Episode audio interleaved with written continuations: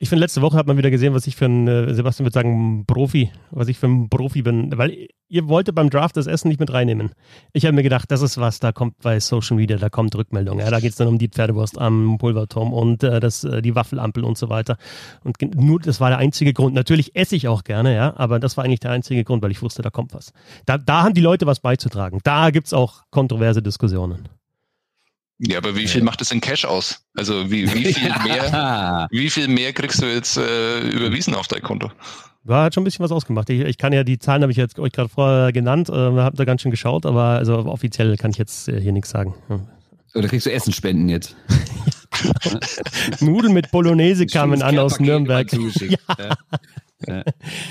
also ihr könnt ja immer noch in diese private Gruppe, in den Bissel Hockey Stammtisch, äh, Telegram könnt ihr ja gerne rein, aber ihr wollt ja nicht, ihr, ihr sträubt euch ja. Aber nee, das ist da wo Attila Hildmann ist, da will ich nicht hin. Das ist, das ist, da, ist, da ist Qualität, da sind, ja. da sind Experten, da sind Experten da, die haben Ahnung von Eishockey. Und ich moderiere. Ja, machst du denen, ja, wofür brauchen wir eigentlich einen Besitzer des Teams? Also wofür muss das irgendjemand finanzieren? Klar. Genau. Ja, wir haben ja eigentlich, wir haben ja die, die, die, die Bissel Hockey Steady Support. Ja, wir müssen halt nur genug Bolognese verkaufen, dann finanzieren sich die Spieler von ganz alleine. So schaut's aus. Genau. So am Anfang. Wir haben viel zu besprechen. Besser wäre das, ja. Soll ich den Bernd noch ein bisschen äh, triggern?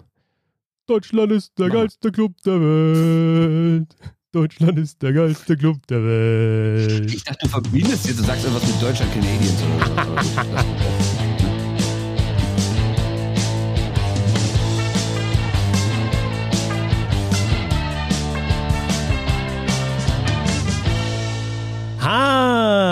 Belvedere. Schön, dass ihr dabei seid.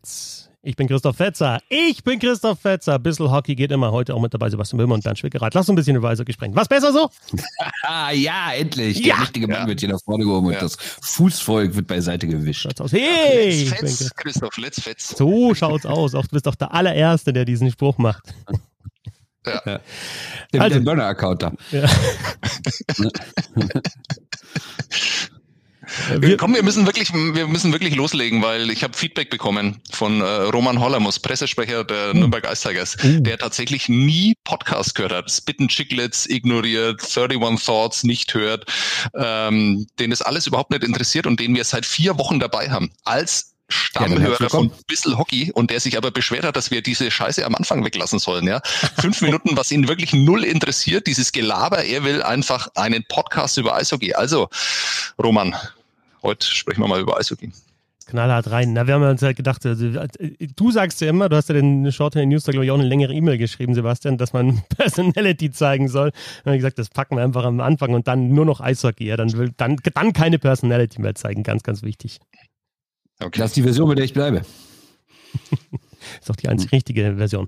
Also Sebastian Böhm, falls ihr es vorher nicht mitbekommen habt, und Bernd Schwickerath sind mit daby zum Roundtable. Und ja, wir besprechen natürlich als erstes, Bernd, den, den allergrößten Erfolg, nicht nur in der deutschen Eishockey-Geschichte, sondern in der Eishockey-Geschichte schlechthin, überhaupt, die Silbermedaille von vor drei. 1992, ja. Europapokal an der Bremenstraße. Die DEG holt Silber gegen Djugan Stockholm im Finale. Das war wirklich groß. 2-1 geführt nach dem ersten Drittel. Gerd Runschgart getroffen, oder was meinst du? Ja, genau, denn. Ja, sag, noch, sag noch irgendwie in Bayern, der bei der DEG gespielt hat und da vielleicht ein wichtiges Tor geschossen hat. Ja, Drunschka, wer war da noch? Das ist alles. Alle ich weggekauft. Weiß, nicht, das erste gemacht hat. Alle weggekauft. Ja. Na, wir sprechen natürlich über Olympia Silber 2018. Ist es jetzt genau auf den Tag drei Jahre her? 25. Februar 2018 war es so? Sind es genau drei Jahre? Ich glaube, ja, ich glaube. Heute oder gestern? Eins von beiden. Ja auf jeden Fall. Wenn ihr den also ich habe ich hab gestern geschrieben, dass es gestern war. Also nachdem das immer alles stimmt, was in den Nürnberger Nachrichten steht, muss es gestern gewesen sein. Du hast ja zu dem Spiel, glaube ich, auch ein Buch geschrieben, oder Sebastian? Das wolltest du mir am Anfang vorstellen. Ja, also wenn man das Buch äh, mal aufgeschlagen hat und gekauft hat, dann merkt man das, dass es darum geht. Wenn man es von außen anschaut, naja, nicht unbedingt. Da steht halt nur Eishockey drauf, aber es geht tatsächlich hauptsächlich um dieses Spiel, ja, da hast recht. Also das Finale Olympia 2018 Deutschland gegen die olympischen Athleten aus Russland. Und ja, die große Frage, was hat diese Silbermedaille bewirkt jetzt Jahre später auch? Ist es der größte Erfolg in der Geschichte des DIB? Und ja, wie wirkt diese Medaille nach und ist Deutschland auf Jahre hinweg nur von Russland äh, schlagbar? Bernd? Also ich finde diese Medaille vor allen Dingen nach innen sehr wichtig. Natürlich gab es ja kurz danach auch diese Aussagen wie, ja, die Welt guckt jetzt anders aufs deutsche Eishockey und in Nordamerika spricht man in den höchsten Tönen und Marco Sturm wird Co-Trainer in Los Angeles und bla bla bla. Ich glaube aber trotzdem, wenn man sich mittlerweile mal Diskussionen darüber anhört, ob Olympia 22 in Peking, der mit NHL-Spielern stattfindet, dann wird irgendwie immer nur bis 2014 geredet und gerade in Nordamerika wird so getan, hätte dieses 18er Turnier gar nicht stattgefunden. Teilweise wird sogar vergessen, da muss ich mir erinnern, nee, nee, es gab dann auch noch mal äh, die Russen, die gewonnen haben. Ach ja, stimmt, dieses komische Turnier da gegen Deutschland. Deswegen glaube ich, international, zumindest wenn wir über Nordamerika reden, ist das, glaube ich, gar nicht das Riesending. Aber nach innen war es halt total wichtig, weil es halt Deutschland nochmal, äh, weil es halt das Eishockey in Deutschland nochmal auf ein anderes Level gehievt hat. Ne?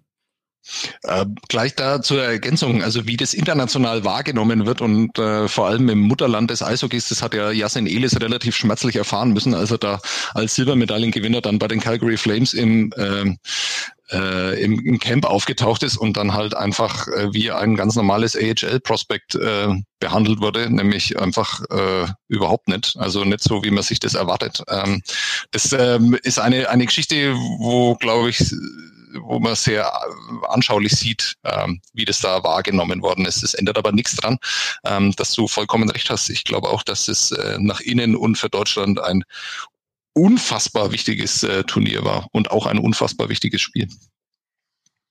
Halt einfach auch ikonisch. Ne? Also wenn man jetzt sieht, was, was die, die Bilder, die einfach veröffentlicht worden sind. Ich habe jetzt auch in die Schlussphase nochmal reingeschaut, da kam dann irgendwie ganz am Schluss, kam nochmal die Zeitlupe und der, der Jubel der deutschen Mannschaft. Es gibt dieses eine Bild, äh, so dieses Fischaugenbild, da direkt an der Bande, wo sie halt jubeln und ähm, ja, logisch wird man sich an viele dieser Spiele dann auch in, in, in 10, 20, 30 Jahren erinnern, wie man sich halt auch an, an die 70er Jahre und da die, die den damals äh, größten Erfolg der, der deutschen Eishockey-Geschichte erinnern wird. Und man kann es halt rauskramen und sagen, okay, das war Olympia Silber. Ob man da jetzt immer ein Sternchen hinmachen muss, ja, die allerbesten Spieler der Welt, die waren alle, alle nicht mit dabei, also ein paar hundert haben gefehlt, äh, weiß ich gar nicht. Ja, es ist trotzdem Olympia und es ist, es ist Silber und es war einfach auch ein sehr, sehr gutes Turnier. Mit diesen Gegnern, die man hatte, hat Deutschland ein sehr gutes Turnier gespielt, auf jeden Fall. Ich will mal davon nicht vergessen, dass da ja keine Hobbytruppen am Werk waren, weil ich finde, bei dieser nordamerikanischen Arroganz, wenn dieses über, über, dieses Turnier geredet wird, dann kommt da manchmal so vor, als wäre das irgendwie so gewesen, da hätten ein paar Amateurmeister gegeneinander gespielt und hätten, weiß ich nicht, vor dem Spiel noch gesoffen. Also das war ja mindestens schon mal ein Vergleich der europäischen Ligen. Also ich meine, die besten Schweizer aus der Schweizer Liga, die besten Schweden aus der schwedischen Liga, die besten Finnen aus der finnischen, bla bla bla. Und dass die DEL, sage ich jetzt mal, da ins Finale kommt, spricht ja auch schon für sich, ne? Ja, ich finde, man muss da differenzieren ja, aus deutscher Perspektive, weil ähm, also ihr habt äh, beide recht, dieses Turnier war, war großartig, vor allem wenn du so diese Geschichte einer Mannschaft erzählen willst, wie die zusammenwächst und es hat ja schon davor angefangen äh, in Riga, wo man sich dann qualifiziert hatte, auch äh, extrem knapp das ganze Jahr war und äh, glaube ich einen äh, emotionalen äh, Boost gegeben hat für jeden, der da dabei war und der die Möglichkeit dann dadurch bekommen hat, äh, von Olympia zu träumen. Das hat ja schon sehr viel früher begonnen und dann gab es ja diese berühmten WhatsApp-Gruppen, die dann halt gegründet worden sind. Also wie diese Mannschaft zusammengewachsen ist, das ist natürlich schon so eine ganz, ganz große Sportgeschichte und dann, dass auch im Laufe dieses Turniers jeder so seinen Beitrag hatte. Also auch so, so Spieler wie Leo Pföderl, die ja dann oft haben aussetzen müssen, hat ein ganz wichtiges Tor geschossen. Ähm, Seidenberg, äh, über den wir vielleicht dann später auch nochmal reden, hat ein wichtiges Tor geschossen. Also jeder hatte so seinen Beitrag. Patrick Reimer, der dann ähm, das Siegtor der Russen auf der Strafbank hat mitverfolgen müssen, äh, hat ein sehr, sehr wichtiges Tor gemacht, ohne dass sie so weit gar nicht gekommen wären. Also äh, es gibt wirklich kaum einen Spieler äh, in dieser ganzen, in diesem ganzen Aufgebot, der nicht seine Szene irgendwann hatte in, äh, während dieses Turniers. Und äh, also ich, ich muss schon sagen, äh, ich auch da haben wir, das haben wir glaube ich schon mal thematisiert da. Ich war nie ein Freund äh, der deutschen Eishockey-Nationalmannschaft, äh, habe mich oftmals eher geschämt für diese Auftritte, weil selbst wenn sie so halb erfolgreich waren, dann war es ja einfach nicht anzuschauen, was sie da gespielt haben. Das war wirklich ein Spiel, ähm, das mich damals mitgerissen hat oder ein Turnier, das mich damals mitgerissen hat und das mich jetzt auch in der Nachbetrachtung immer noch mitreißt. Also das war wirklich eine Sache, wo man so als deutscher Eishockey-Fan ähm, ja, ist schwierig, das zu formulieren. Also ganz plakativ konnte man da wirklich stolz drauf sein, was da passiert ist. Also erstmal gebe ich dir total recht mit diesem, dass es schon vorher angefangen hat, weil ich finde schon WM 16 war anders, WM 17, die Heim-WM war anders. Dann war ja auch Dreiseitel schon ein Star, wo er nicht mitgespielt hat. Kühnacke hat zweimal einen Stanley Cup gewonnen, hat auch nicht mitgespielt. Seider und Boxen jetzt auch nicht in der Zeit ausgebildet worden. Das heißt, was ich damit sagen will, für viele markiert ja dieses Olympiasilber so den Start einer neuen Eishockey-Zeit in Deutschland. Und ich finde halt, diese Zeit hat schon drei, vier, fünf Jahre vorher angefangen. Es war vielleicht nur für die Leute außerhalb der Eishockeyblase das sichtbarste Zeichen, dass sich was getan hat. Aber grundsätzlich finde ich, äh, ist 2018 nicht der Beginn von etwas, sondern so ein kleiner vorläufiger Höhepunkt. Und ja, Deutschland hat wirklich gut gespielt, aber darf jetzt auch nicht vergessen, dass die wenn mich nicht alles täuscht, haben die genau ein Spiel nach 60 Minuten gewonnen im kompletten Turnier. Ne? Also es lief auch schon viel für sie. Mit der Verlängerung in der Schweiz, allein, dass die Schweizer da in den ersten drei Minuten direkt diesen Crosscheck ins Gesicht von Ehrhoff machen, dass sie für Deutschen fünf Minuten Überzahl haben, deswegen in Führung gehen können und sowas. Wenn sowas alles nicht passiert, weiß ich nicht, scheidest du vielleicht im Viertelfinale aus und niemand spricht über dieses Turnier. Ne? Also klar, Glückwunsch muss man sich auch erarbeiten, um eine überhaupt nicht abgedroschene Phrase zu benutzen, aber es war jetzt auch nicht so, dass die, weiß ich nicht, von Anfang an das zweitbeste Team des Turniers waren oder so, ne? Nee, aber die haben sich da reingearbeitet in das Turnier und man muss auch sagen, die waren jetzt nicht in dem keinem K.O.-Spiel Schweden, weiß ich gar nicht mehr so, da habe ich gleichzeitig irgendwie ein anderes Spiel kommentiert, da habe ich nur das, das Tor von Reimer habe ich dann mitbekommen, den, den Game Winner kann ich gar nicht mehr so sagen im Nachhinein, aber gegen die Schweiz war das einfach halt, das war halt wie wahrscheinlich immer gegen die Schweiz, war halt einfach ein Cointoss und sie machen halt dann das Tor in der Verlängerung. Klar, natürlich, Strafen waren dabei, zu wichtigen Zeitpunkten Powerplay-Tore geschossen im ganzen Turnier und halt wirklich gut Penalties gekillt und äh, ja, kaum Gegentore in Unterzahl kassiert, halt ein wichtiges dann in eigener Überzahl, aber dazu auch mehr später. Aber zum Beispiel Kanada habe ich komplett geschaut und ich habe mir vorher auch schon gedacht, Kanada hat wirklich Rumpel-Eishockey gespielt. Also Scheibe tief ja. hinterher, Vorcheck und wirklich nicht schön. Da waren auch ja so Spielertypen dabei, ganz, ganz komisch auf jeden Fall. Und das war ein absolut verdienter Sieg gegen Kanada. Klar sind die nochmal aufgekommen, aber du kannst jetzt nicht sagen, ja, das war irgendwie geklaut gegen Kanada, sondern das war schon okay okay so. Und wa was mir tatsächlich auch hängen geblieben ist, das eine natürlich äh, diese Identität, die geschaffen wurde in der Mannschaft, auch die Aussagen irgendwie für, für Marco Sturm würde ich da, wenn er sagte, ich laufe gegen die Wand mit Voll, äh, Vollgas mit dem Kopf voraus, dann mache ich das. Irgendjemand hat das gesagt danach. Ich glaube, es war Seidenberg. Einfach, also wie, wie er halt die Mannschaft im Griff gehabt hat.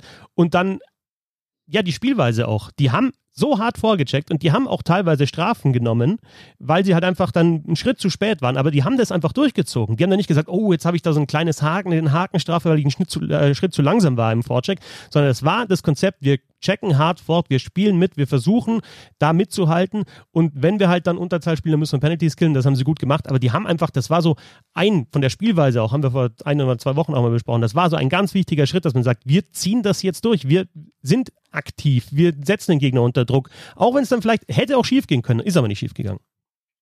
Ich habe da steile These dazu. Dieses Finale, das sie verloren haben, war wahrscheinlich das beste Spiel in dem ganzen Turnier. Das wollte ich auch gerade sagen. Definitiv. Die haben, die, haben, die, haben, die haben Fehler gemacht, entscheidende Fehler, natürlich äh, wirklich Fehler, äh, die, die wahrscheinlich die Spieler, die sie gemacht haben, dann ihr Leben lang noch ähm, begleiten werden.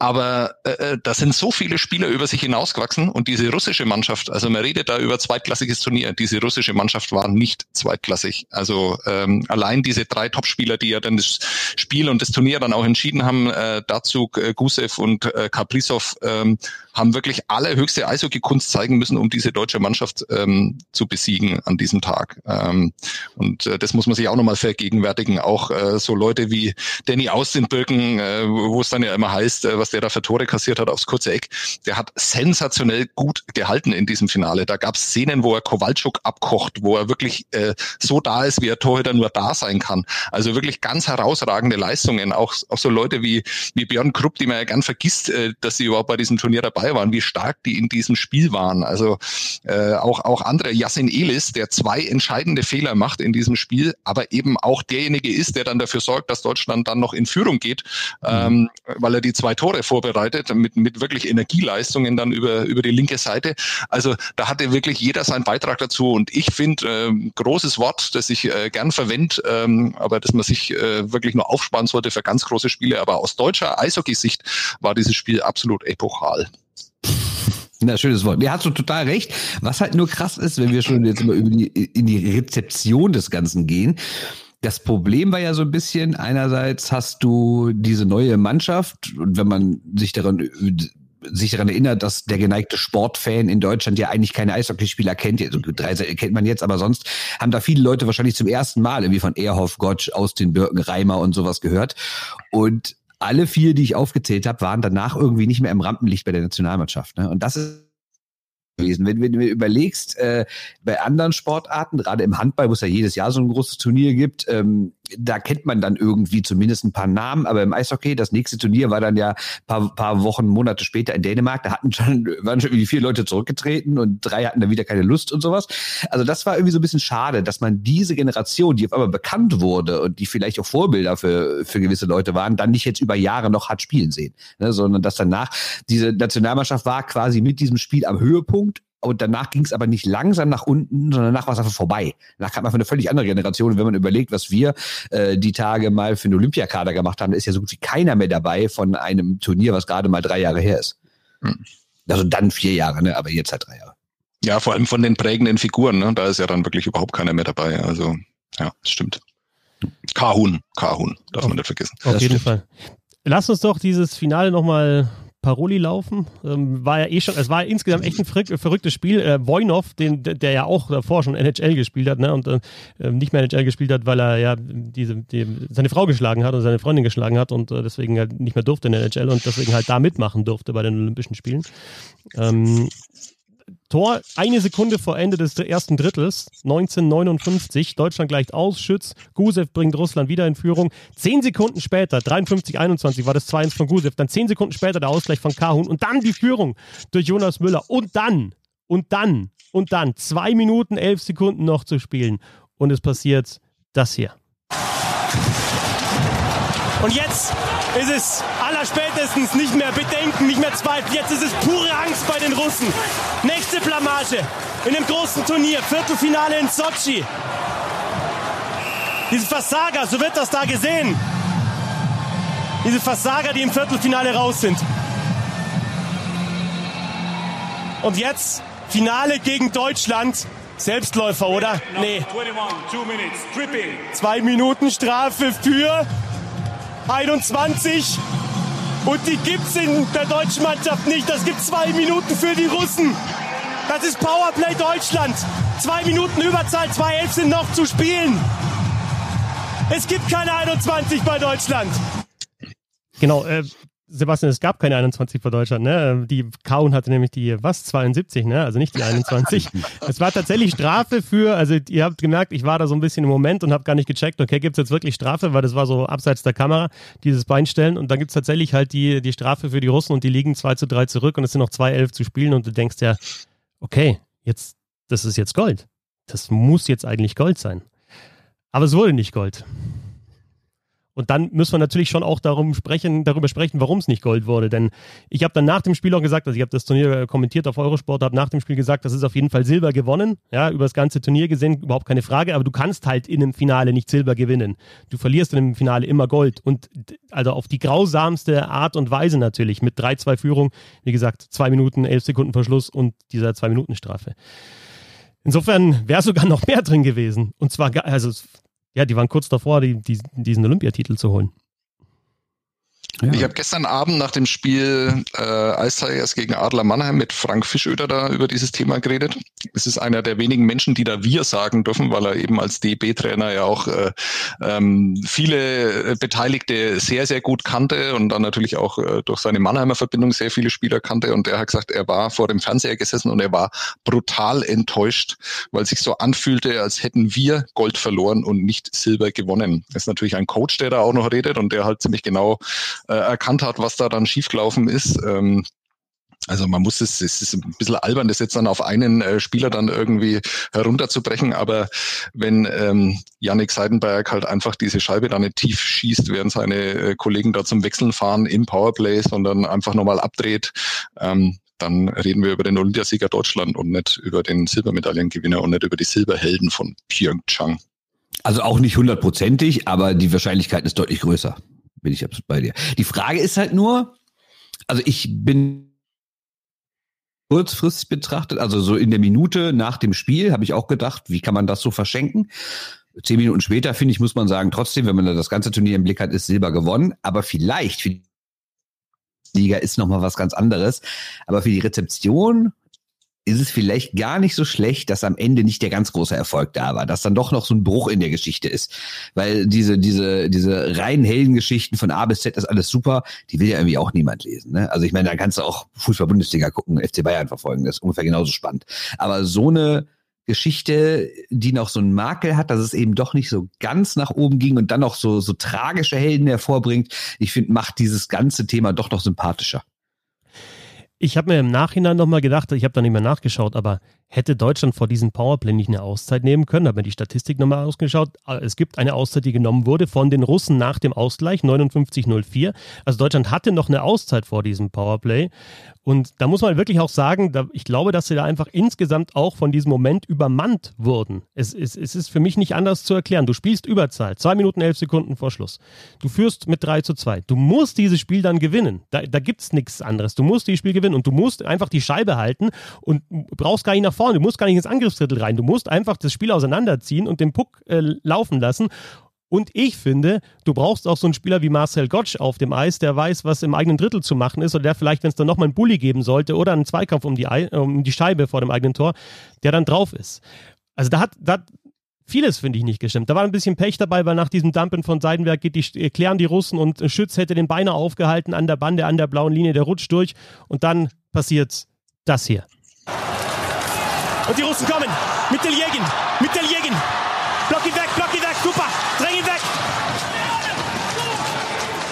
Nacharbeiten. Zweiter Mann dazu. Jetzt hat Schub. Oh, der Rempler von Sub. Ein Foul. Der Puck blockiert. Das, das war ein Foul. Russen 5 gegen 5 jetzt. Sie stocken auf. Sie stocken auf, bringen den fünften, weil sie Unterzahl spielen. Leeres Tor bei Russland. Kaprizov mit dem Pass in den Slot.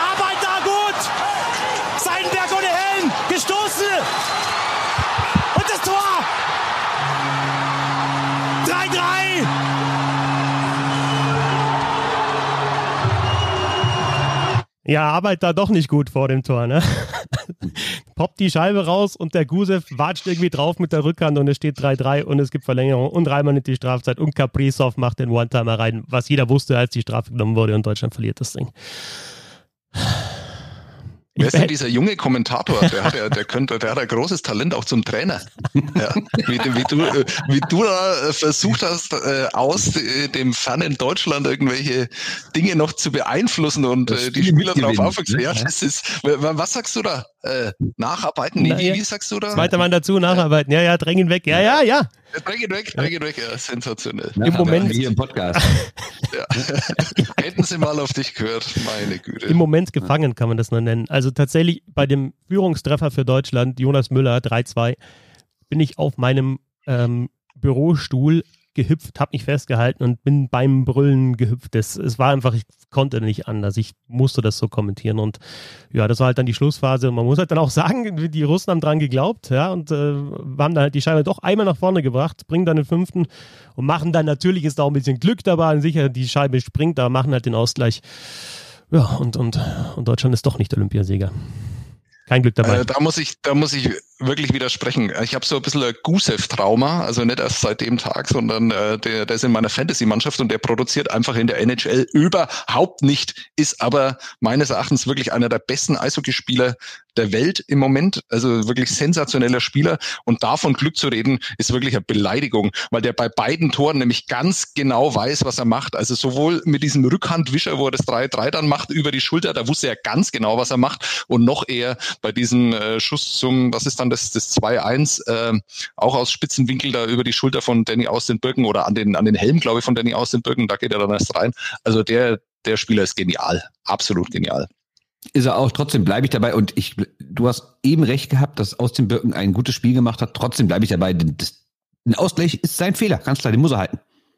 Wieso, wieso gibst du mir eigentlich immer recht und sagst dann, dass es doch nicht stimmt? Das ist jetzt das dritte Mal in diesem Podcast. Ich gebe dir ein Stück weit recht. weißt du, wir gehen so zusammen, diesen romantischen Strandspaziergang, den wir beide mental immer gehen. Ja. Aber äh, wenn du da ins Wasser abbiegst, gehe ich weiter. Oh, weißt du? ne? Das ist die Sache. ja, da fehlen mir die Worte. Ich habe mit dem Torwart gesprochen, der meinte, gerade Rückhandschuss ganz schwer zu lesen. Die Scheibe kommt aus der Mitte raus äh, auf die Seite. Kurzes Eck, auch bei dem Tor von Gusev, das erste, wo er wirklich an den Helm hinschießt. Das ist einfach im modernen Torwartspiel auch die, die Ecke, die halt frei ist da oben. Ne? Also bei, bei, diesem, bei diesem Spiel mit dem, mit dem Lehnen an dem Pfosten, wo man sich wegpushen will, weil irgendwann der Querpass kommt. Da hast du halt irgendwas, irgendwas ist halt einfach frei und das ist momentan einfach diese Ecke. Und wenn man die trifft, dann trifft man sie Klar, Schulter hoch, Kopf rüber, wäre alles so schön gewesen, ne? aber ich finde, also im Endeffekt tatsächlich, du hast recht, Bernd, in dem Fall. Ich, und ich biege nicht ins Wasser ab.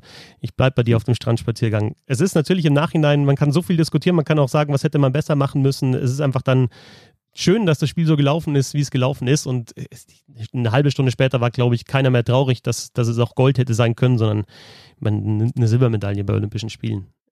Und wie gesagt, in einem gut besetzten Turnier mit den besten Spielern, die nicht in der NHL spielen, die mit dabei waren aus allen Nationen. Ja, also ich, ne, brauche ich nochmal sagen, war ein gut besetztes Turnier, aber natürlich war es nicht das bestbesetzte Turnier, ist auch völlig klar.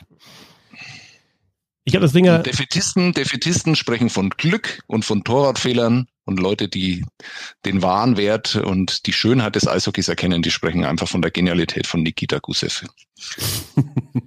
Seit 2018 habe ich tatsächlich auch den großen Traum, irgendwann mal so ein Turnier von vor Ort zu kommentieren, weil ich habe für Eurosport damals echt viele Spiele kommentiert und da kannst du dich so richtig reinarbeiten in ein Turnier. Du siehst, wie kommen Mannschaften rein, wie steigern sie sich, was machen sie vielleicht nicht besser, was ist, was ist die Charakteristik von manchen Mannschaften, diese ganzen Vorurteile, auch diese ganzen Klischees einfach wegwerfen. Ja, die Tschechen sind technisch gut, die Tschechen haben echt eine ekelhafte Mannschaft damals gehabt, also e ekelhaft im positiven Sinne, die haben wirklich hart gespielt und noch fiese Gesichter ne? und, und, nicht nur technisch gut.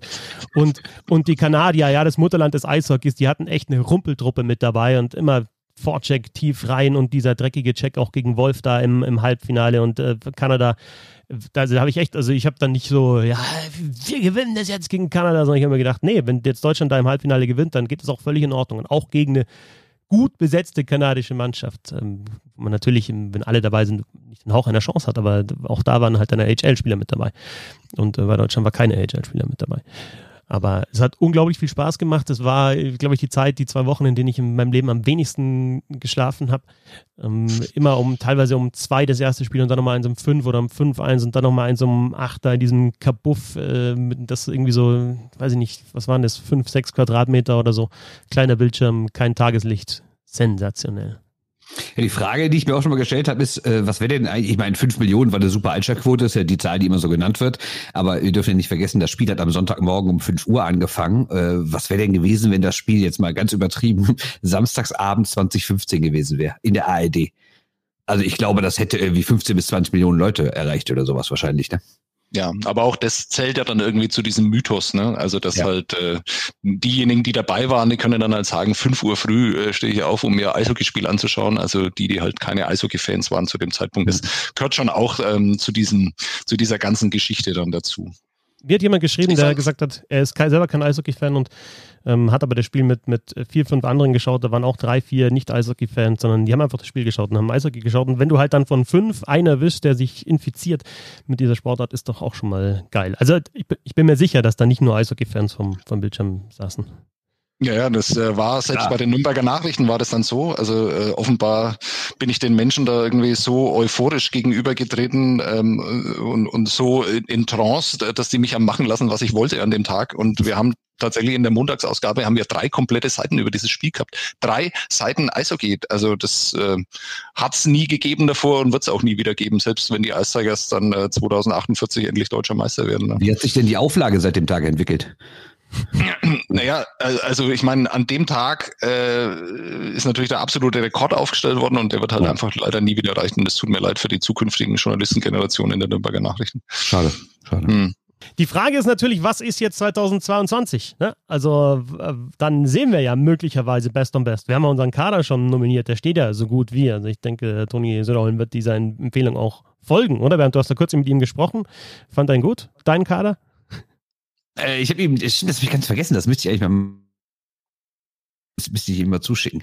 Nee, wir haben natürlich jetzt nicht unbedingt über 22 geredet, sondern wir haben über die aktuelle Lage gesprochen und so über die generelle Lage des deutschen der Nationalmannschaft. Und was ich ganz interessant fand, er sagte natürlich jetzt, weil niemand weiß, ob NHL-Spieler zur nächsten Weltmeisterschaft können, äh, dass er mit zwei Mannschaften plant. Aber dann habe ich mit ihm auch genau mal darüber gesprochen, wie Wen hast du denn da auf dem Zettel? Der hat natürlich jetzt nicht alle Namen genannt, aber was er mir gesagt hat, er hat sechs bis sieben Center, die er äh, für fähig hält. Er hat äh, 12 bis 14 Verteidiger, die er für fähig hält. Und er hat 16, 17 Flügelspieler. Er sagt, das ist mit Abstand die stärkste Position. Und wenn man noch Torhüter dazu Schwelle sind. Also er meinte, insgesamt gäbe es, hätte er eine Liste mit knapp 45 Spielern, denen er internationale Einsätze zutraut. Das finde ich schon eine enorme Entwicklung. Also ob es wirklich dann 45 sind, kann man natürlich im Einzelfall drüber streiten, aber dass allein der Bundestrainer, den ich jetzt nicht für einen Schönredner halte, dass der sagt, ich habe hier 45 Spieler zur Verfügung, ungefähr ein Dutzend in Nordamerika und der Rest in der heimischen Liga, das finde ich schon mal nicht so schlecht, ehrlich gesagt.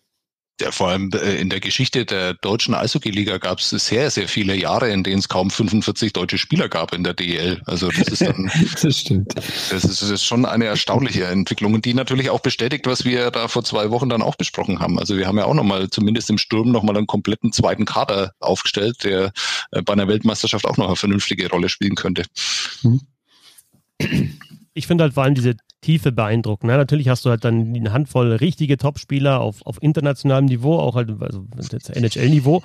Du hast, du hast sicherlich viele DL-Topspieler und dann hast du halt so ein, ja, 10 bis 15 Leute, wo du sagst, okay, der könnte jetzt dabei sein und, oder vielleicht auch der oder vielleicht auch der und dann während es halt auch die Frage, ich weiß nicht, ob das Söderholm hat ja auch mal gesagt, das ist, es geht ihm schon darum, dass, dass er also alle müssen diesen Stil, den er spielen lassen will, den müssen sie auch können. Ne? Also im Endeffekt sagt er dann nicht, okay, jetzt nehme ich doch noch vielleicht einen Stay-at-Home-Verteidiger mit. Oder wie, wie, wie glaubst du, wird er den Kader dann zusammenstellen?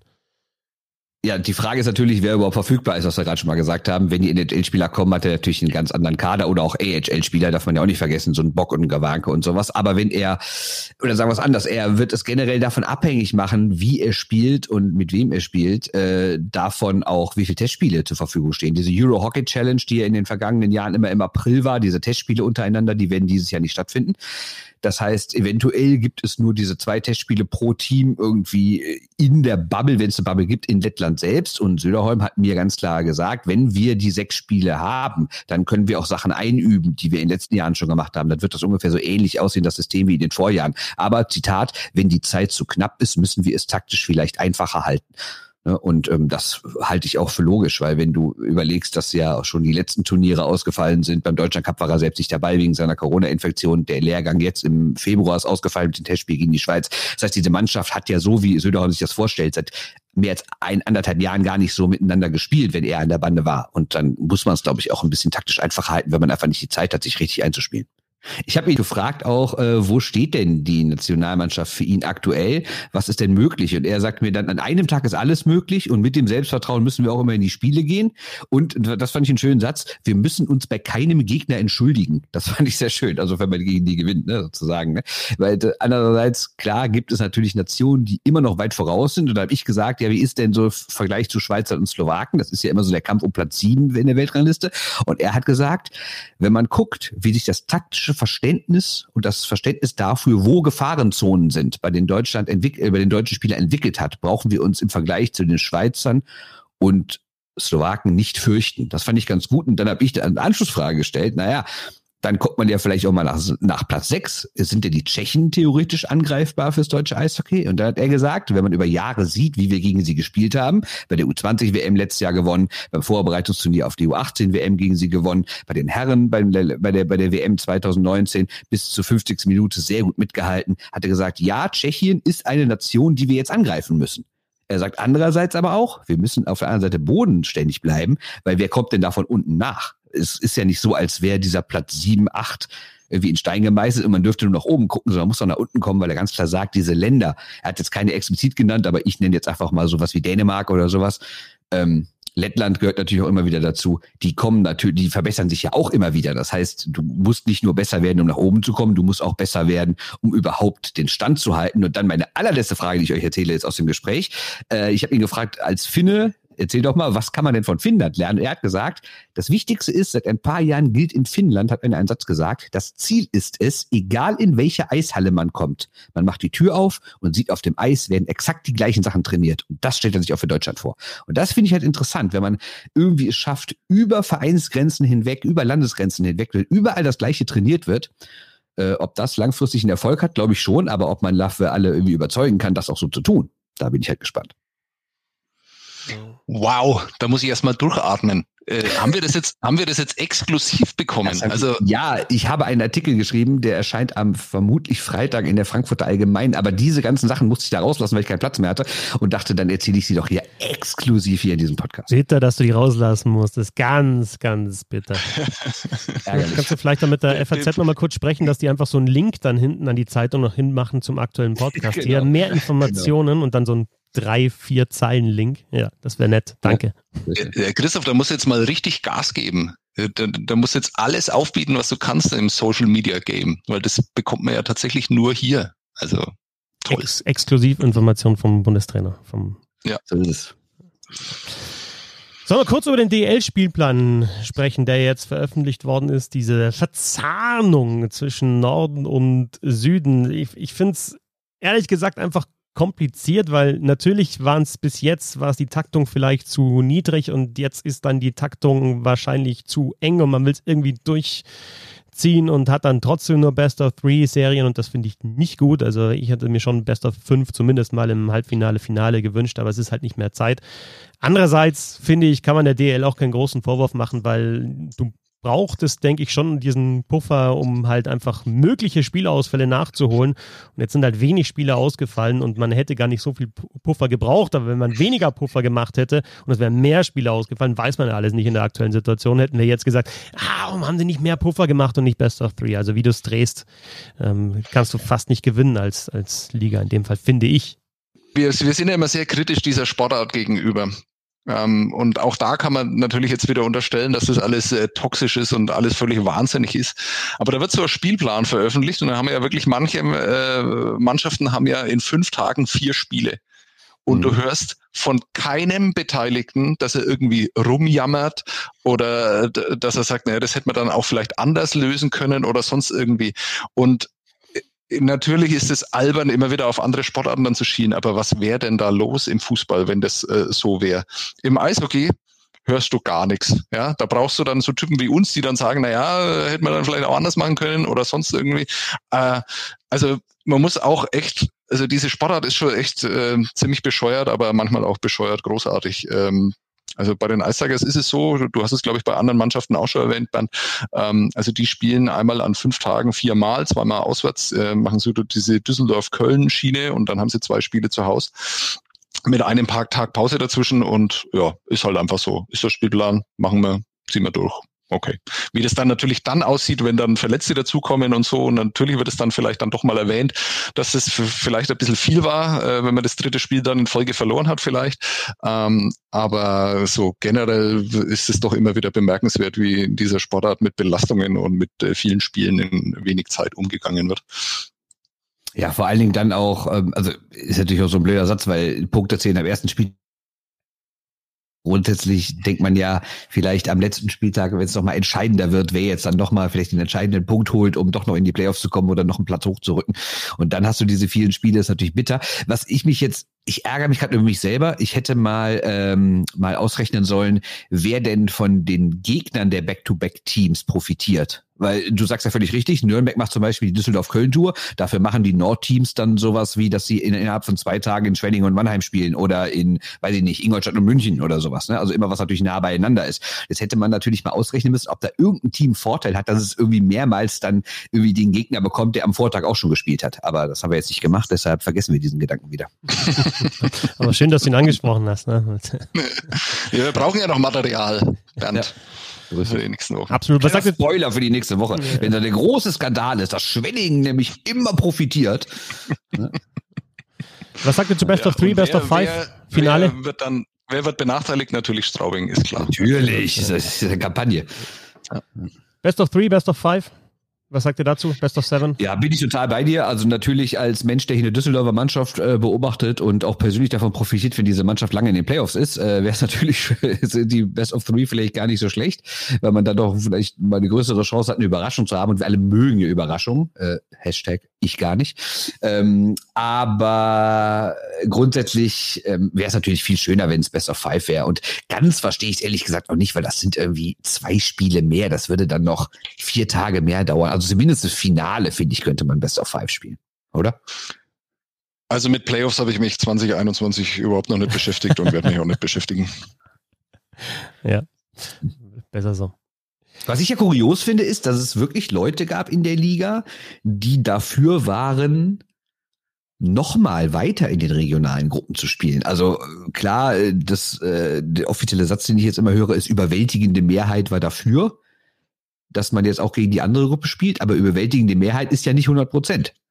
Und das finde ich trotzdem irgendwie strange, dass es Leute gibt, die ernsthaft sagen, ja, viermal gegen die, spielen wir nochmal gegen die. Finde ich ein bisschen komisch. Ja, vor allem, muss man jetzt auch ehrlich sagen, wenn, wenn wir schon die, die Liga sehr intensiv verfolgen, sagen, jetzt muss dann schon langsam mal der Vergleich auch zwischen Norden und Süden her, weil es einfach sonst langweilig wird oder weil du halt einfach das sehen willst, wie die Mannschaften gegeneinander spielen, dann gilt es ja für die Fans noch viel mehr, oder? Also jetzt mal, was ich die Eisbären-Fans wollen sicher sehen, geht es jetzt gegen, wenn es gegen Mannheim geht, wie sind da die Chancen oder gegen München, gegen Ingolstadt oder auch äh, Nürnberg-Krefeld freue ich mich auch drauf. Also richtig. Oh. Ernsthaft, das wird ein geiles Spiel, ernsthaft. Ich Na, aber das Ding ist doch jetzt tatsächlich, und ich finde das, weil, ja. weil wir haben ja schon immer so Spielpläne auch äh, und, und Modi äh, diskutiert. Wenn man jetzt bei den regionalen Gruppen bleiben würde, dann ich würde das tatsächlich so machen, wie sie es jetzt machen, nur halt vermischt. Also dann, wenn, wenn man wieder mischen ja. darf, ne, dann vermischt, also wie du schon mal gesagt hast, Bernd. Und warum macht man dann nicht, warum nimmt man sich dann nicht so ein bisschen was aus dem Handball raus und sagt, die ersten vier in beiden Divisionen werden dann nochmal zusammengewürfelt, nehmen die Punkte nur aus den Spielen gegen die ersten vier jeweils mit, machen dann eine Meisterrunde praktisch mit acht Mannschaften, spielen dann eins gegen acht, zwei gegen sieben, ihr wisst, ähm, einfach Viertelfinale. Und die anderen sechs haben dann halt auch, dann spielt halt, ja, dann spielt halt Nürnberg noch zweimal gegen äh, Krefeld, nimmt da auch die Punkte Punkte mit, dann hast du da wieder hast du mehr sportlichen Wettbewerb und dann natürlich trennst du die Liga da so, aber du hast halt dann so Sachen wie 7-8-0, 7-2, 7-3, hast vielleicht seltener. Also meine Wobei haben wir die denn wirklich so oft aktuell nein, in der. Nein, es bleibt dann einfach okay. dieses 7-0, 8-0 von Ingolstadt gegen Nürnberg bleibt ja auch hängen, aber man muss ja. auch sagen, Nürnberg hat zwei in Folge gewonnen und äh, gegen Mannheim knapp, knapp verloren. Also die haben sich ja auch gefangen, oder Sebastian? Ja, Frank Fischer, der ist auch immer ganz begeistert, dass äh, die Saison der Eisberger bisher immer noch auf äh, diese zwei Spiele ja. da in Ingolstadt reduziert werden. Also da, da redet er auch total gern drüber, muss man wirklich sagen. ähm, ja, cool. ist, ist, ist so, das waren, glaube ich, äh, im Nachhinein zwei sehr solitäre Ereignisse. Ich meine, es ist ja nicht so, dass sie sonst alles gewonnen hätten, aber es war zumindest immer knapp. Es ist schon so, dass die Mannschaft konkurrenzfähig ist mittlerweile. Ähm, diese zwei Spiele, da waren es halt einfach mal nicht. Sidney Crosby hat sein 1000. Spiel in der NHL gemacht und alle haben seine Routine vor, vor dem Puckdrop äh, mit nachgemacht, was ich sehr schön fand, diese Szene. Ich finde sowieso eh ganz schön krass, wenn man sich das anschaut, wie, wie genau das die Spieler immer, immer wirklich Spiel für Spiel gleich machen. Also ich hatte, als ich noch Fußball gespielt habe, auch so Sachen wie, ja, okay, erst den linken Schuh anziehen und dann irgendwie so ein bisschen, ja, meine, mein, erst ein bisschen laufen, dann an der Mittellinie rauf und runter, dann irgendwann den Ball damit mit dazu nehmen und irgendwelche Übungen. Aber eins zu eins, das ist, ja, ja, schon so ein bisschen. Aber, ich habe die Schuhe angezogen, die ich als erstes in der Hand hatte. wenn du beide dabei hattest. Ja, ich war froh, dass ich beide bei hatte. Schienbeinschoner auch immer wichtig und äh, ja, dann habe ich angezogen. Ja, Deswegen warst du halt nie so erfolgreich wie der Christoph. Ja, genau. Wer sagte, dass ich nicht erfolgreich war? Große Karriere. Ja, aber also hm. tatsächlich das so zu, so, also wirklich dann, wie das ja mal gemacht wurde, vier Bilder, acht Bilder, 16 Bilder, aus verschiedenen Spielen. Und das ist eins zu eins das gleiche. Nicht nur bei Crosby, sondern Lundqvist habe ich ja auch mal gesehen. Wirklich komplett gleich, genau gleich getimt. Finde ich schon sehr faszinierend. Auch immer gleichzeitig eben dann die Schuhe gebunden. Und als Crosby dann tausendster Spiel gemacht hat, ähm, haben sich alle Mitspieler mit, dem, mit der Rückennummer 87 heruntergebeugt und haben sich auch die Schuhe gebunden. Und wie Bernd Sidney Crosby halt einfach so ist, er hat gelacht, ne? weil er lacht ja so viel und ist dann einfach auch so ein Gesicht der Liga jetzt gewesen die letzten 15, 20, 25 Jahre. Oh, jetzt hast du, glaube ich, gerade meinen siebten Punkt auf der Liste hier angesprochen. Okay. nee, warte mal, es ist ja eins, zwei, drei, vier. Nee, es ist sogar wirklich der siebte Punkt. Okay, cool. Ähm, also, ja, man darf ja nie vergessen, wenn man heute über Sidney Crosby redet, äh, dass die NHL, als er rankam, noch ein bisschen was anderes war, ne? Also, der ist 2005, wenn mich nicht alles täuscht, gedraftet worden. Und wir wissen ja, in dem Jahr davor hat die NHL nicht gespielt. Da gab es einen Lockout. Und da war, da waren die Fans auf dem Baum. Und dann passierte das Historische, was, glaube ich, nie wieder, also nachher sowieso nicht, aber auch vorher nie passiert ist, dass zwei Superstars, die eine komplette Generation prägen, im selben Jahr in die, Play äh, in die Liga kommen. Normalerweise waren ja immer so ein paar Jahre Unterschied und wenn man das jetzt mal neuerdings beziehen würde auf äh, McDavid gegen Matthew, sind da ja, ist ja auch ein bisschen Unterschied drin, ja auch nicht im selben Jahr gedraftet worden, aber bei denen, also ich meine Ovechkin und Crosby natürlich auch nicht, aber weil der, das, der Lockout war, sind sie im selben Jahr dazugekommen. Und ich glaube, das wird hierzulande zumindest, wenn man über Sidney Crosby redet, immer so ein bisschen vergessen, wie wichtig er für diese Liga war, die ja wirklich was gut zu machen hatte bei den Leuten und die auch sportlich nicht immer geil war und dann dann noch die finanziellen Sachen. Und dann kommen halt diese beiden Jungstars da in die Liga und sorgen irgendwie für gute Laune. Erstens durch ihre generellen Spiele, dann auch ihre Duelle und sowas. Und ähm, ja, schon beeindruckend, was die beiden und vor allen Dingen Crosby fernab von ihren persönlichen Leistungen für die NHL getan haben. Äh, äh, apropos gute Laune, äh, das war ja eigentlich überhaupt nicht so. Die haben, also gerade Sidney Crosby hat ja überhaupt nicht für gute Laune gesorgt. Er hatte in seinem ersten Jahr in 81 Spielen 39 Tore gemacht, 63 äh, vorbereitet, 102 Punkte insgesamt gesammelt. Und wie viel Strafminuten hatte er? Och, keine Ahnung. 110. Boah. Der hat als Rookie einfach mal mit 110 Strafminuten angefangen.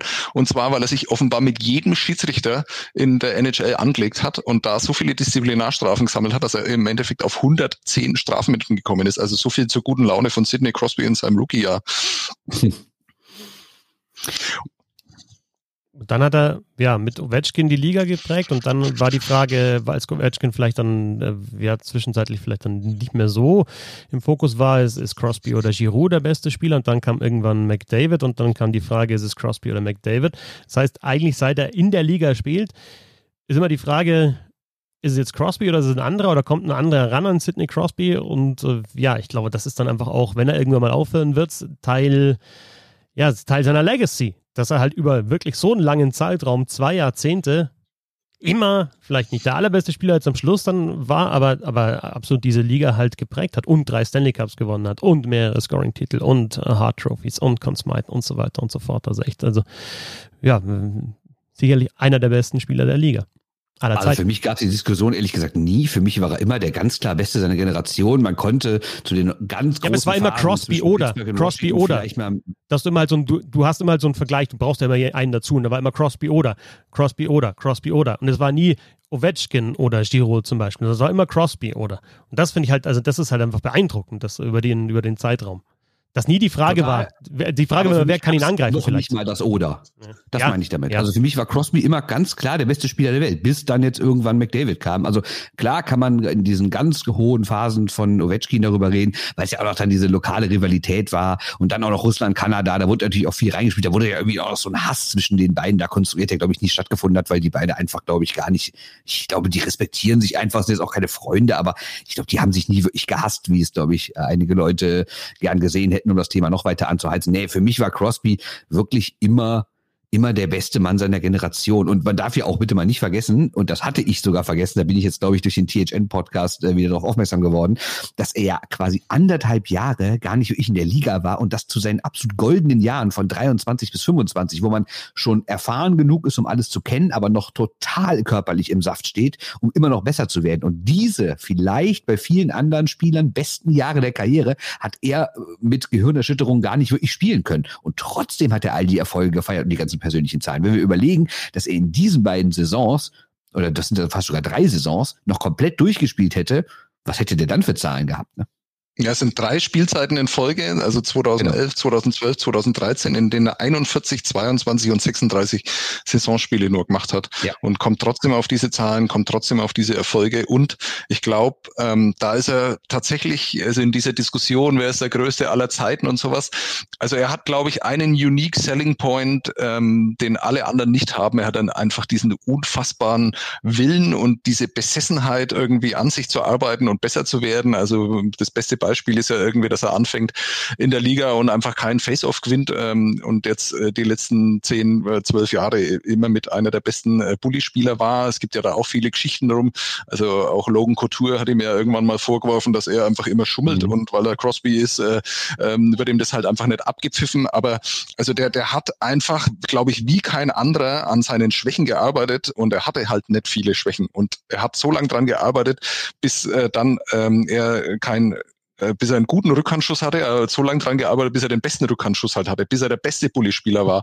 Und ich glaube, das ist schon was, was ähm, Crosby abhebt von, von all diesen anderen Generational Talents ähm, und dafür spricht auch, dass er nach diesen also ich meine, für viele wäre es dann vielleicht einfach vorbei gewesen und die hätten sich davon auch nicht erholt. Aber er hat ja danach nochmal, nach diesen Gehirnerschütterungen, hat er nochmal so richtig Gas gegeben und dann kam ja erst nochmal eine ganz große Zeit. Ich glaube, ähm, dass das auch für ihn spricht und dass das vielleicht ein anderer äh, Spieler äh, nicht so geschafft hätte wie er mit den, mit den gleichen Talenten, weil er, weil ihn einfach nochmal dieser, dieser Wille und diese Besessenheit dann nochmal unterscheidet.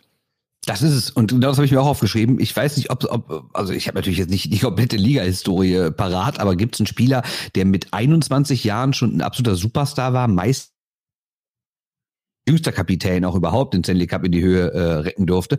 Und dann ist er quasi zwei bis drei Jahre fast komplett raus und kommt nochmal so wieder und wird mit 28 und 29 nochmal Meister. Ja. Wüsste ich jetzt auch nicht, wer das, ähm, wer da noch so äh, eine Karriere hätte. Naja. Ich glaube, dass er mit dieser, mit diesem Willen und mit dieser Arbeitseinstellung aber auch einfach jüngere Spieler geprägt hat. Also wenn man jetzt schaut, also wie zum Beispiel Austin Matthews dann eigentlich so mit dem besten Schuss in der Liga hat, aber dann halt im Sommer nochmal seinen kompletten Schuss einfach umstellt, weil er sagt, okay, da kann er vielleicht noch mehr rausholen. Oder wie, wie ein McDavid. Natürlich sind das alles Talente, Riesentalente, aber die haben sich wahrscheinlich auch bei Sidney Crosby abgeschaut, dass es, obwohl du vielleicht eh schon mit 16 als der kommende Superstar giltst und, und, und ein Riesentalent bist, dass du trotzdem halt weiter arbeiten musst, um, um dir dann halt dann auch noch noch, noch eine größere Karriere selber zu schenken. Und Crosby hat das immer getan. Und das war also Bulli, Rückhand, dann dieses aus der Luft. Dann gab es, du hast immer wieder so eine Phase, wo du sagst, okay, gut, das ist jetzt das, was Crosby anscheinend im Sommer gemacht hat, weil dann auf einmal eine Scheibe, einen, einen Rebound aus der Luft runterstoppt und damit einen zweiten Kontakt aus der Luft reinhaut. Also solche Dinge auch in der Saison ja schon mal eine Klärungsaktion vom Torwart. Äh, Scheibe in der Luft und er und aus einem Meter oder eineinhalb Metern stoppt er das Ding runter und schiebt es rein, als wäre es das einfachste der Welt. Äh, es ist halt einfach nicht einfach, aber er, er macht es halt einfach. Und äh, ja, und ja. das am Anfang, was ich gesagt habe, ist halt einfach. Also das wird ja immer wieder, wird, wird ihm ja immer wieder vorgehalten, dass er halt äh, profillos ist, beziehungsweise einfach kein, kein Gesicht, das man groß verkaufen kann. Aber da muss ich halt auch sagen, ja, welcher NHL-Superstar ist es oder war das? War jetzt da Wayne Gretzky der absolute Draufgänger und äh, Sunny Boy und sonst was? Natürlich mehr als Crosby, aber wird das McDavid sein? Auch nicht. Also das ist vielleicht einfach die, die Sportart. Klar denkst du dir, gut, wäre vielleicht für die Sportart insgesamt besser, wenn es so einen LeBron James-Typ gäbe. Aber ich sehe da halt im Eishockey keinen. Und wenn es einen gibt, der, der vielleicht so den Charakter hat und äh, Leute sagen, ja, geiler Typ, dann ist halt irgendwie ein Patrick Leine, der halt dann sportlich ab und zu wieder untertaucht. Und, und Crosby ist halt sportlich nie untergetaucht. Das ist halt auch so eine Geschichte. Wenn der, wenn Crunch-Time war, ist, ist im Eishockey immer schwierig. Also du kannst, wenn LeBron James kriegt den Wurf, Michael Jordan kriegt den Wurf in der Crunch-Time oder darf ziehen und kriegt immer, kriegt immer die Situation, kriegt immer, kriegt immer die Möglichkeit, was zu entscheiden. Du hast im Eishockey nicht immer die Möglichkeit. Aber Crosby war halt immer, wenn es gebrannt hat, war der auf dem Eis und hat was probiert und war da der ist nie untergetaucht. Es ist nicht immer was rausgekommen. Er hatte dann diesen, diesen, diesen Schuss vielleicht auch nicht, er hat das Spiel noch nicht entschieden, aber er war zumindest da. Und das ist für mich so das, so abseits der ganzen Zahlen der Erfolge der Trophies ist das für mich das mit das Faszinierendste. Ich meine, er hat immerhin in zwei Olympia-Endspielen ein Tor geschossen, ne? Also genau. So, und halt, ganz so schlecht war er dann auch nicht. Aber nochmal ganz kurz was zu seiner, ähm, zu seiner, zu seinem Charakter, zu seiner Präsenz bei allem, bei aller Faszination für sein Spiel, finde ich, ist er, und ich gebe dir recht, es gibt viele Leute, die beim Eishockey jetzt nicht zwingend äh, Entertainer-Qualitäten haben, aber Crosby ist wirklich der extremste. Also es ist wahrscheinlich der langweiligste Mensch, der je diesen Planeten betreten hat. Und das ist natürlich ein großes Problem für die NHL, weil er ja auch der erste Superstar war in dieser Social Media Zeit. Weil über viele andere wusste man vielleicht auch früher gar nichts. Die sind dann irgendwie in den Sportseiten der Tageszeitung aufgetreten und irgendwie samstags abends bei Hockey Night in Kanada. Aber Crosby wäre ja theoretisch 24-7 verfügbar gewesen für die Leute. Und er macht ja selbst kein Social Media. Er macht 0,0 kontroverse Sachen. Man weiß so gut wie nichts über sein Privatleben. Er ist wirklich für mich der Inbegriff des langweiligen NHLers aus der kanadischen Provinz. Und das, glaube ich, hat bei allen seinen sportlichen Erfolgen in den letzten Jahren so ein bisschen geschadet. Hätte man mit ihm zusammen und ich meine, Ovechkin ist natürlich auch jetzt nicht der Mega-Entertainer, aber er ist zumindest halbwegs witzig. Und äh, hätte man irgendwie diese Rivalität viel mehr ausspielen können, glaube ich, hätte das der Liga auch sehr viel gebracht, ehrlich gesagt. Boah, ich bin schon wieder kurz davor zu sagen, ja, du hast recht, aber ähm, das ist ärgerlich. Wir müssen doch mal viel kontroverser werden.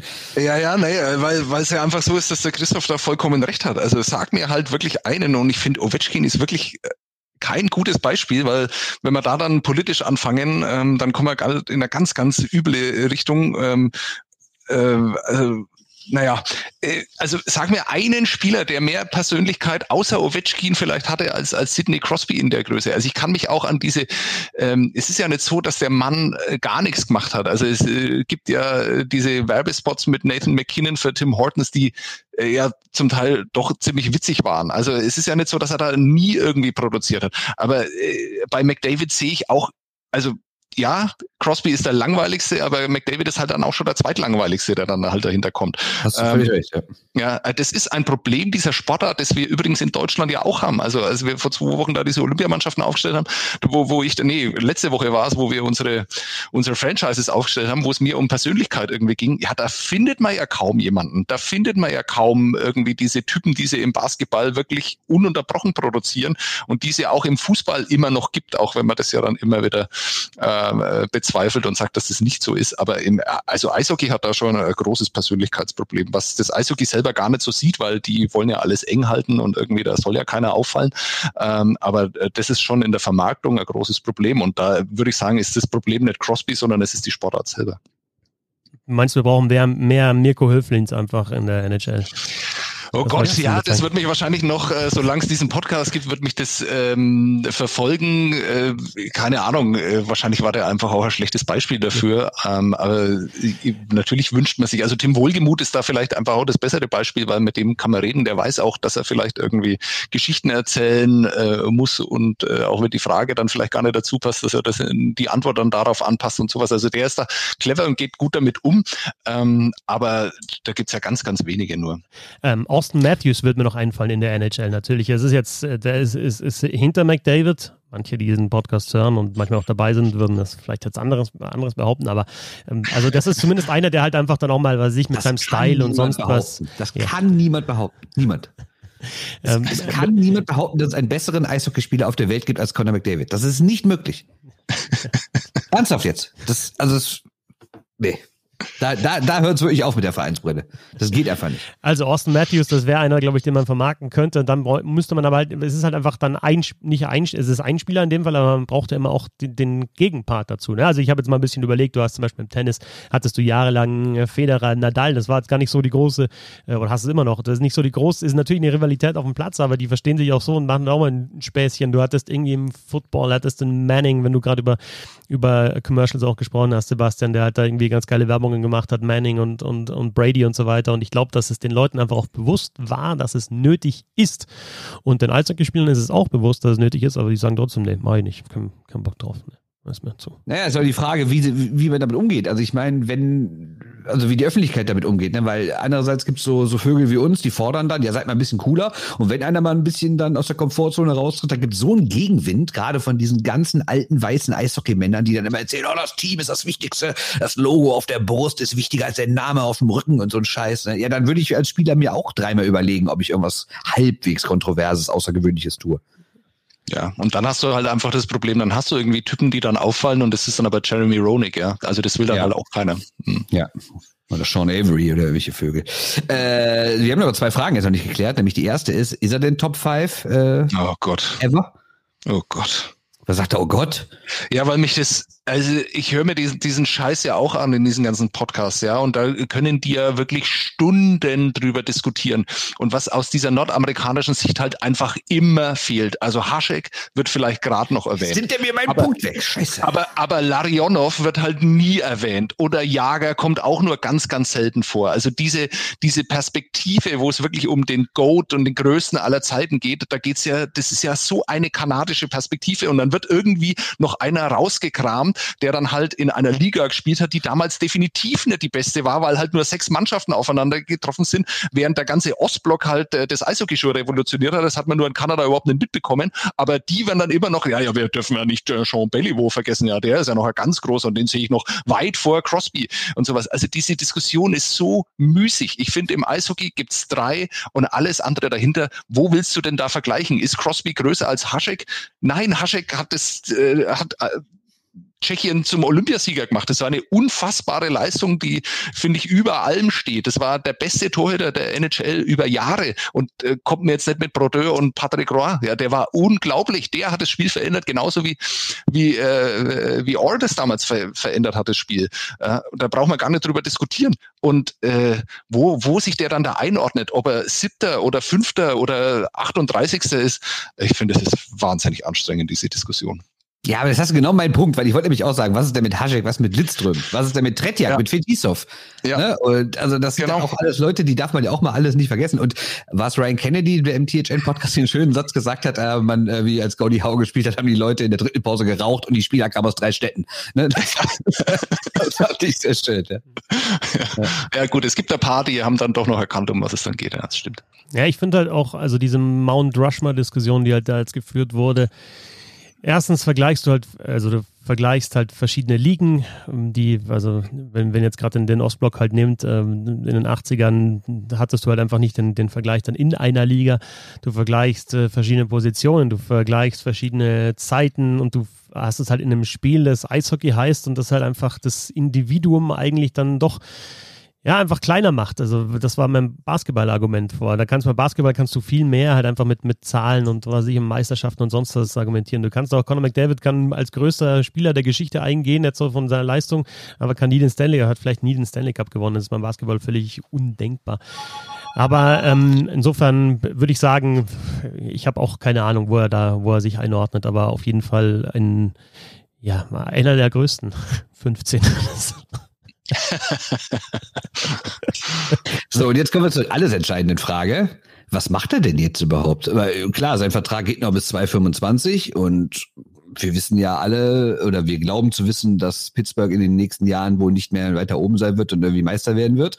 Äh, er gilt ja als riesen, riesen, riesen Fan der Montreal Canadiens. Ja, soll er denn nochmal zurückgehen, quasi zu seinem Jugendtraum und irgendwie sich dahin traden lassen und nochmal die Canadiens zur Meisterschaft führen und dann endgültig im Mount Rushmore sitzen oder hängen stehen? Was, was macht man da? Ich weiß ehrlich gesagt gar nicht. Ich weiß nicht, er hat sich doch da schon geäußert, oder? Hat er, hat er nicht irgendwie vor einer Woche oder so kürzlich gesagt, dass er als äh, Pittsburgh Penguin seine Karriere beenden wird?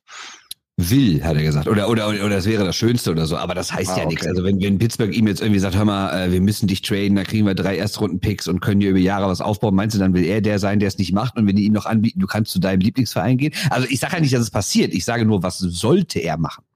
Hm.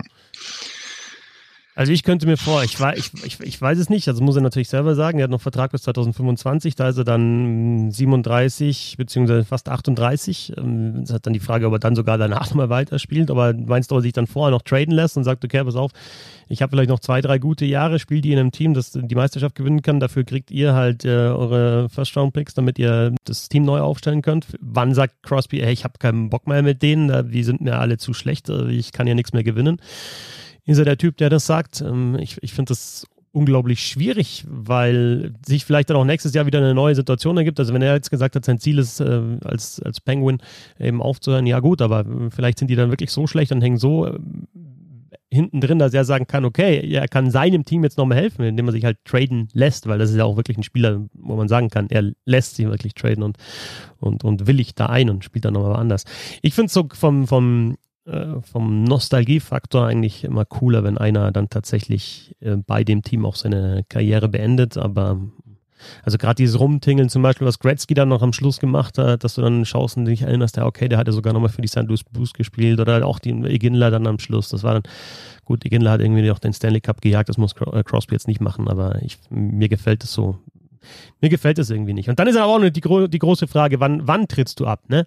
Also auf dem Höhepunkt kann er jetzt nicht mehr abtreten, aber das ist halt das nächste dann, weil wir jetzt schon diskutieren über Conor McDavid und so weiter. Ich glaube, man muss sich immer wieder erinnern, was für ein überragender Eishockeyspieler Sidney Crosby immer noch ist, aber halt wirklich über so einen langen Zeitraum war und irgendwann sagt man dann, ja gut, äh, der kommt nicht mehr hinterher oder so. Erinnert ihr euch noch an Jager, der dann irgendwie mit, mit um die 40 ist, dann hieß, ja, der hat das Tempo nicht mehr. Ja klar, das Tempo nicht mehr, weil er 40 ist.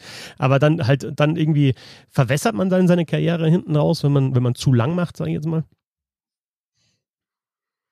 Hm, kann passieren, aber ich finde auch, es kann auch passieren, wenn man sowas macht wie Iginla oder der Sinnlosen ist ja Marty Brodeur, der irgendwie für drei Wochen nach St. Louis geht. Das habe ich überhaupt nicht verstanden.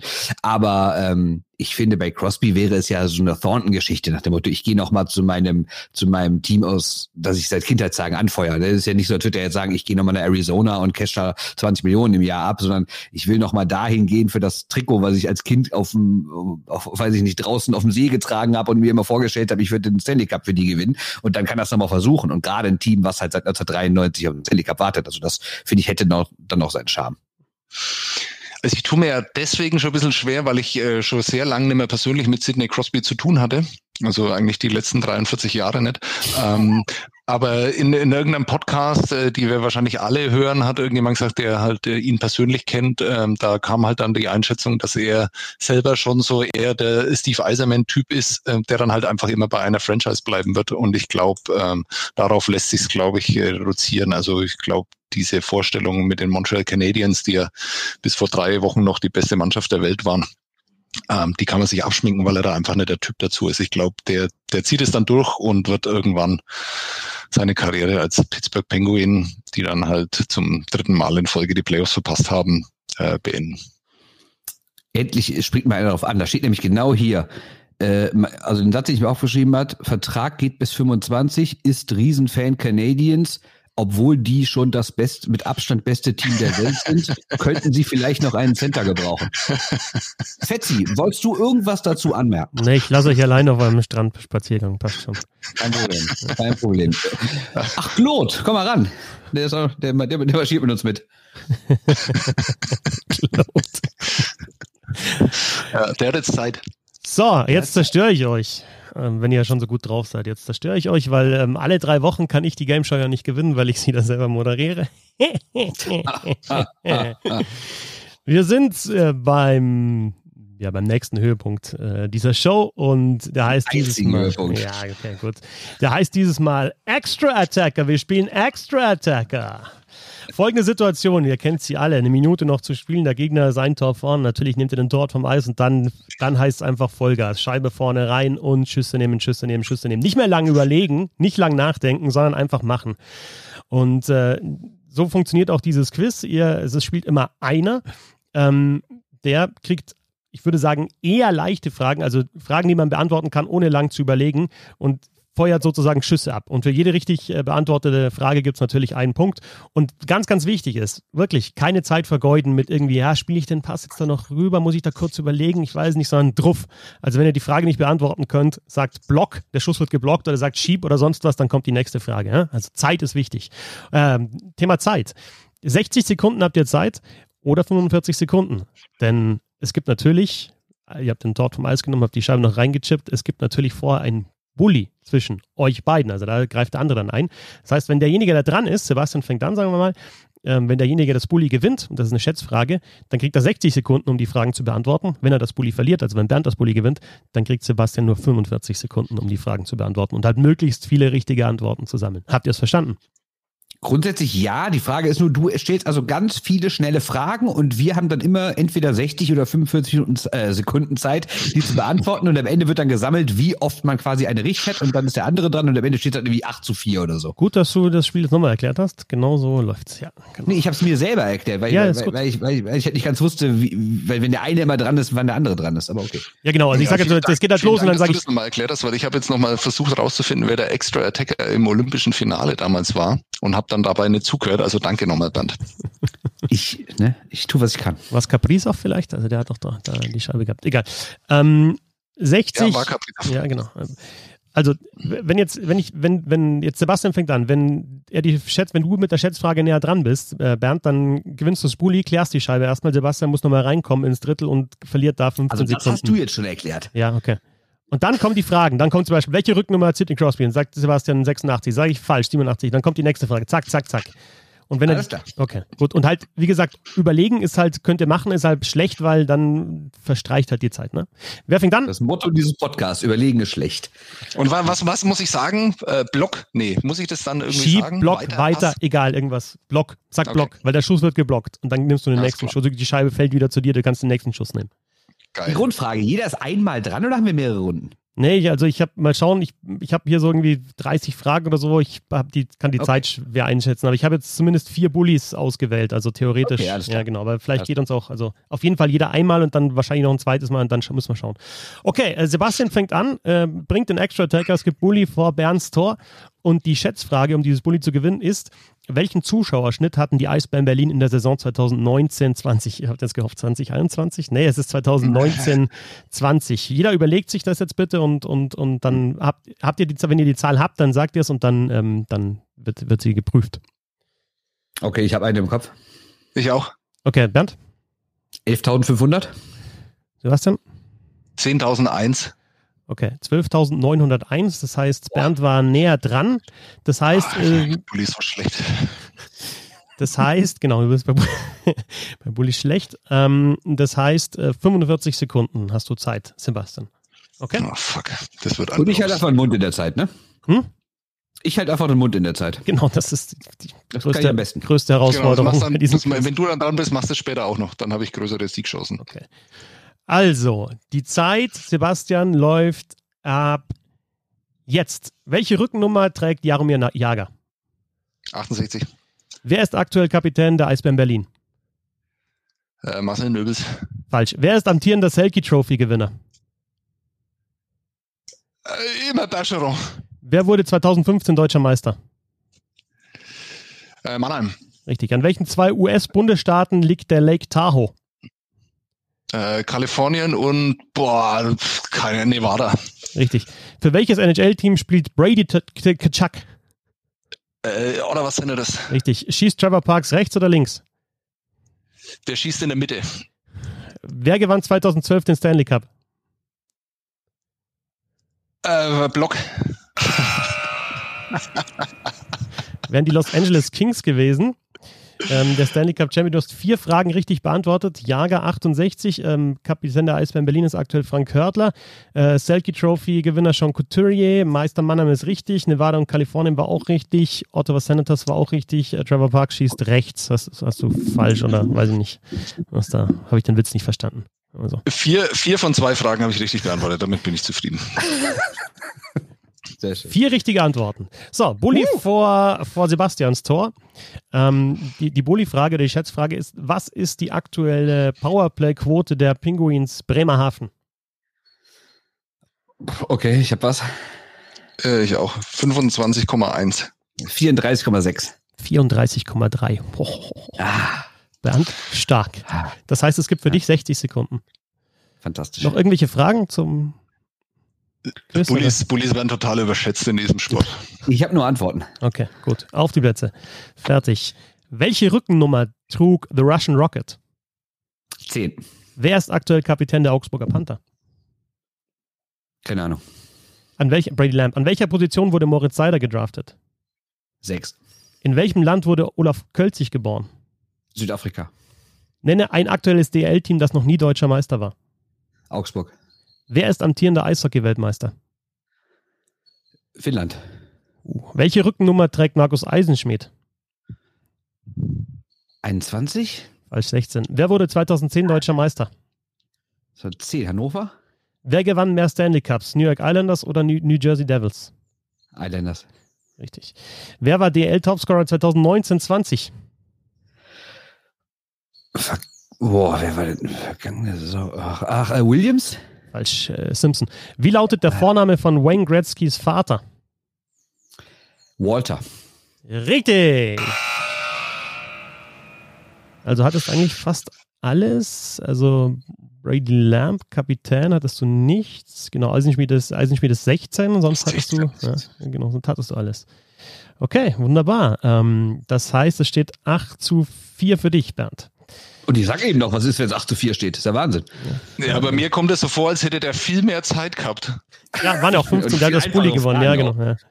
Und es waren tatsächlich einfache Fragen, die hätte ich alle auch beantwortet. Ein Eisenschmied hätte, naja, okay. Zu der- es ist nichts Schlimmeres, als wenn einer das Jammern anfängt. Du wärst zu dem, die hätten ja, wären noch gekommen, wenn du ein bisschen schneller gewesen wärst, die Fragen. Muss man so sehen. Ach so, das wären meine gewesen dann. Nein, ich habe einfach Fragen runtergeschrieben und ja, einer musste halt einfach anfangen. Ist halt einfach so. Hm, Na gut. Bist du Fußballer, wenn du so viel jammerst? Sind die beim Ja, Eishockey? offenbar. In- Die im Schätzfrage für, Seba äh, für, Seba für, für Sebastians Extra-Attacker. Wie viele Tore schoss Jaromir Jager in seiner NHL-Karriere? Okay, ich habe was.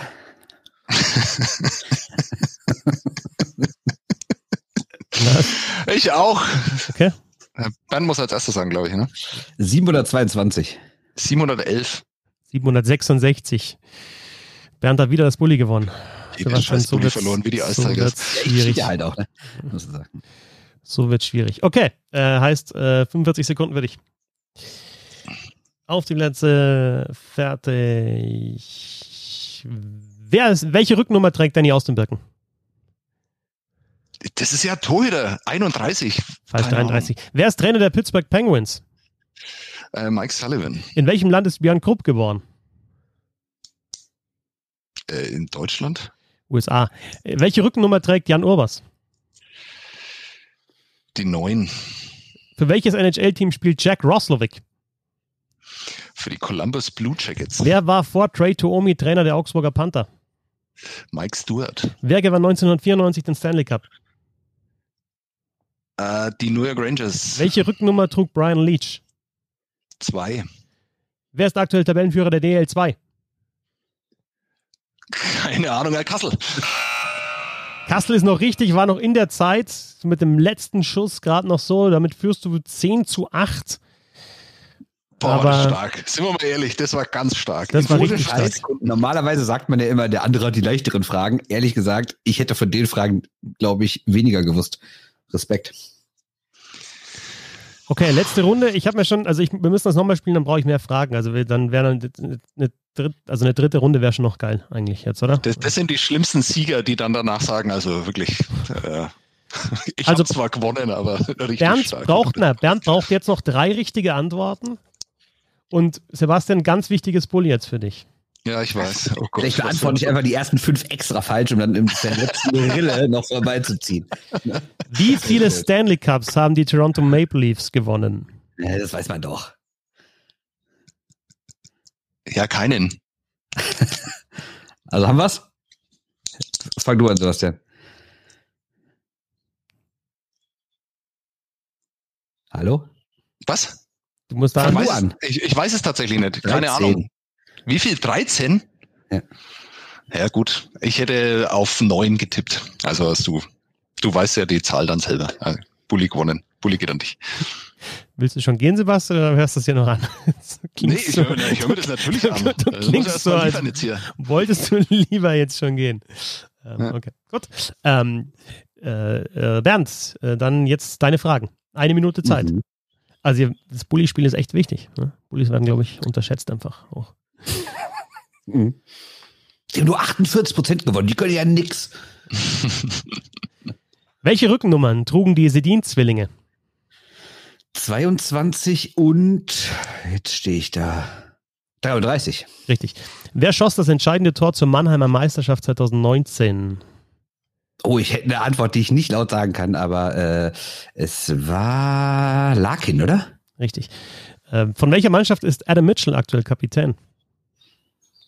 Mhm. Weiter. Wer war äh, Löwen Frankfurt? Wer war DL-Torschützenkönig 2019-20? 1920. Ich habe keine Ahnung. Trevor Parks. Oder Wer, Williams? Nee, Trevor Parks. ja. Wer gewann 2011 den Stanley Cup? 2011 gewann Boston. Wer ist Co-Trainer von Tom Pokel bei den Straubing Tigers? Keine Ahnung. Rob Leask. Rob Liesk. Wer war öfter im Stanley Cup-Finale? Washington oder Vancouver? Washington war zweimal, Vancouver war dreimal, habe ich. So ist es. Damit hast du das Quiz knapp mit 12 zu 10 gewonnen, obwohl du, na gut, du hast natürlich jetzt taktisch gespielt, ne? In der, da hast du jetzt Zeit gelassen jetzt in der letzten Runde, oder? Ich wusste nicht mehr. Ende.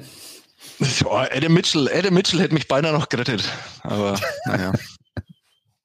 12 zu 10 für Bernd, damit äh, Sieger im Quiz. Okay, also Larkin war richtig, war richtig stark. Wer, wer war der Name, den du nicht hast sagen dürfen? Ein anderer. Den, den Gag habe ich nicht verstanden. Schade. Habe ich euch nicht letztens. Egal. Besprechen wir Ah ja, ja, doch, ich weiß. Ich jetzt weiß ich, weiß ich. Können wir gleich nochmal besprechen, wenn, äh, wenn äh, das Mikro aus ist. Okay, ähm, ja, das war der Roundtable mit ähm, Olympiasilber, mit Sidney Crosby. Also mehr geht nicht. Außer Sebastian Wöhm und Bernd Schwickerath. Ich danke euch beiden. Wir haben zu danken.